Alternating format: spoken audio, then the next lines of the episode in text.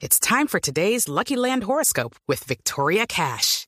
Life's gotten mundane, so shake up the daily routine and be adventurous with a trip to Lucky Land. You know what they say. Your chance to win starts with a spin. So go to LuckyLandSlots.com to play over 100 social casino-style games for free for your chance to redeem some serious prizes. Get lucky today at LuckyLandSlots.com. Available to players in the U.S., excluding Washington and Michigan. No purchase necessary. VGW Group. Void where prohibited by law. 18 plus. Terms and conditions apply. en Bogotá. Así es. Pero es que cada año, Néstor, cada ahí- seis meses anuncian 500, pero es que eso es fuerza disponible, Néstor. Eso es gente que está en otros lados, que la juntan y la llevan a Bogotá 20 días. Que cuando necesitan en Barranquilla, entonces lo recogen de Bogotá y otra vez se los llevan. Pero la verdad es que Colombia necesita avanzar en la formación de policías de carácter permanente, porque, porque pues usted no produce policías de un día para otro, como que aquí allá le mando 500 y allá también le mando otros 200 sin ser capaces de no redistribuir la no fuerza. crecen en las Entonces, matas. eso no crece espontáneamente, exactamente. Entonces, pues lo hay- cierto es que hay- yo creo que mm, a- a- aquí hay trabajo por hacer y, y creo que independientemente del proceso con las FARC, que yo la verdad no creo que ese sea el factor mm, predominante, a pesar de que ahí hay una ausencia grande de información. La verdad es que hoy no sabemos qué ha pasado con los desmovilizados. Eso es como una gran incógnita, es como el Aleph, en donde todo cabe, todo se pierde, nada es cierto, Sí. el Pero- universo cabe Pero por eso le decía yo a Felipe, Pero- Nicolás, de momento ningún capturado, nadie ha dicho Es desmovilizado, este, este sí. señor es desmovilizado de las FARC. Es decir, puede haber allí una Exacto, no, sospecha yo coincido con legítima, usted. Pero no hay pistas de que el aumento de la inseguridad urbana sea por en ahí la Colombia mm, tenga que ver con ese Pero, proceso Néstor. de paz. Eh, Álvaro, ¿qué me quiere decir usted? Prioridad. La situación de inseguridad en Colombia viene trasladándose del campo a las ciudades desde hace varios años. Y la verdad es que no nos estamos acomodando a eso, en términos de distribución de las fuerzas disponibles, en términos de adjudicación de recursos. Como dice Nicolás, los alcaldes se les acabaron los, los mecanismos y a nivel nacional no están dándose las respuestas, ni a nivel de la justicia, ni a nivel de las normas. Eh, se está obedeciendo esas nuevas necesidades. Y hay una cantidad de factores que nuevos. Digamos que la desmovilización de guerrilleros sea un factor todavía muy pequeño, pero pues hay que tenerlo en cuenta. Está el desmejoramiento de la economía, la falta de niveles altos de judicialización de delincuentes reincidentes por la crisis carcelaria. Y la verdad es que los partidos, el Congreso, no está reaccionando. Así como la inseguridad del campo se convirtió en una prioridad política, la de las ciudades se va a volver y tenemos que esperar es que la campaña eh, presidencial ponga de primero en el orden este tema para que el Congreso reaccione y, va a ser inevitable que se venga dos cosas. Uno, un endurecimiento de penas para evitar sobre todo la salida de los reincidentes y segundo, inversión en, en cárceles. Eso es costosísimo, pero es una decisión que se ha querido dilatar y está al final del problema. Mientras las cárceles estén llenas, se viene toda una cadena de dejar a los delincuentes en la calle. Y eso hay que atacarlo y ningún gobierno ha querido atacarlo suficientemente. Eh, y la verdad es que los políticos están ciegos. Nada está afectando más la vida de los ciudadanos que este tema de la inseguridad en las ciudades.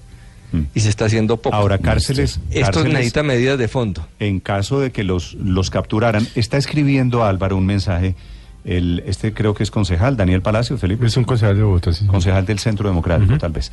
Dice lo siguiente el concejal Daniel Palacios. Autoridad, le escribe a la cuenta en Blue Radio. Autoridades tienen identificada banda de relojeros en Chapinero. Se sabe que es una banda que viene de Medellín, atracan y se van.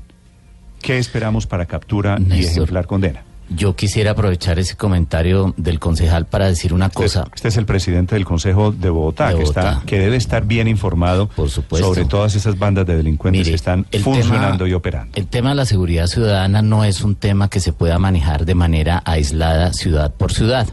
A veces en Colombia vemos que los alcaldes eh, se quejan de la falta de una política nacional y cuando se le pregunta al presidente y a sus ministros sobre la necesidad de una política nacional, le echan también la culpa a los alcaldes. Y a su vez, alcaldes y presidente le echan la culpa a los jueces. No, en Colombia hace muchos años se creó el Consejo Superior de Política Criminal, donde están el gobierno nacional, representantes de los alcaldes y por supuesto la sala penal de la Corte Suprema de Justicia eh, y por supuesto también el fiscal general. Si usted mira la constitución de, Colombia, el fiscal general de la nación es corresponsable en el diseño e implementación de la política criminal.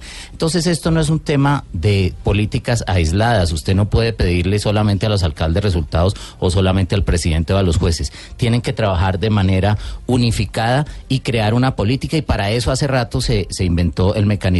Lo que sí es muy importante es insistir en que Bogotá es un síntoma de lo que está pasando, y usted lo dijo ahorita, en toda Colombia. No, es que Hay este, unas... es- este tema, esta es nacional. se ha dado en, en todas, las ciudades, grandes y medianas ciudades y de mire, Colombia. yo quiero insistir, hay un observatorio, hay un centro especializado del Viceministerio de Políticas y Asuntos Internacionales del Ministerio de Defensa que se llama la Dirección de Estudios Estratégicos. Si usted compara 2010 y 2017, le voy a dar el crecimiento porcentual de los delitos más graves en Colombia.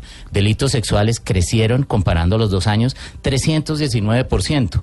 La extorsión creció 295%. La violencia intrafamiliar 282%. Y oiga esto, el hurto a personas 185% y el hurto común 141%. Esas son cifras, Cifras oficiales, oficiales. del Ministerio de Defensa, Néstor. Entonces, debe ser más. Aquí, exacto, puede ser más. Ahora, volviendo a mi argumento, esto necesita una política integral. No se pueden estar echando la culpa los locales con los nacionales y se necesita urgentemente una política nacional de seguridad que no hemos visto de parte del gobierno. En segundos estamos hablando de los dos terribles casos de anoche, el señor violador, el intento de linchamiento y después el atraco en un restaurante de Bogotá de una banda que intentaba llevarse un reloj. Me escriben de un colegio de Bogotá, Felipe. Me dicen que en ese restaurante, se llama Homburger, Hamburger, sí. había una despedida de niños. A esa hora. A esa hora, en ese mismo lugar. 6.59 en segundos. El comandante de la policía de Bogotá, el general Huber Penilla. una gran dosis de, de liderazgo independientemente del funcionario responsable, pero aquí no estamos viendo ni declaraciones ni acciones, ni siquiera intentos para eh, introducir cambios a lo que está sucediendo. Ve uno a los alcaldes pataleando de qué manera alrededor de sus dramas locales atendiendo las preocupaciones y sufriendo en las encuestas la preocupación de un incremento sustancial de inseguridad. Pero al gobierno nacional yo lo veo muy, muy desprovisto de interés para resolver este tema, para ponerle la pata, para ayudar a resolverlo, para contribuir en ese propósito. Y seguramente cuando pase una cosa harta en Cali o en Barranquilla o en otro lado, los policías que trajeron la semana anterior a Bogotá, pues se los llevarán para allá, porque los policías no se producen a punta de generación espontánea, sino debe ser seguramente parte de esa fuerza disponible que la rotan por todo el país de acuerdo a las necesidades concretas y puntuales temporales, pero no son no son medidas de fondo que ayuden a resolver semana- estos problemas. La semana pasada habían anunciado 500 nuevos policías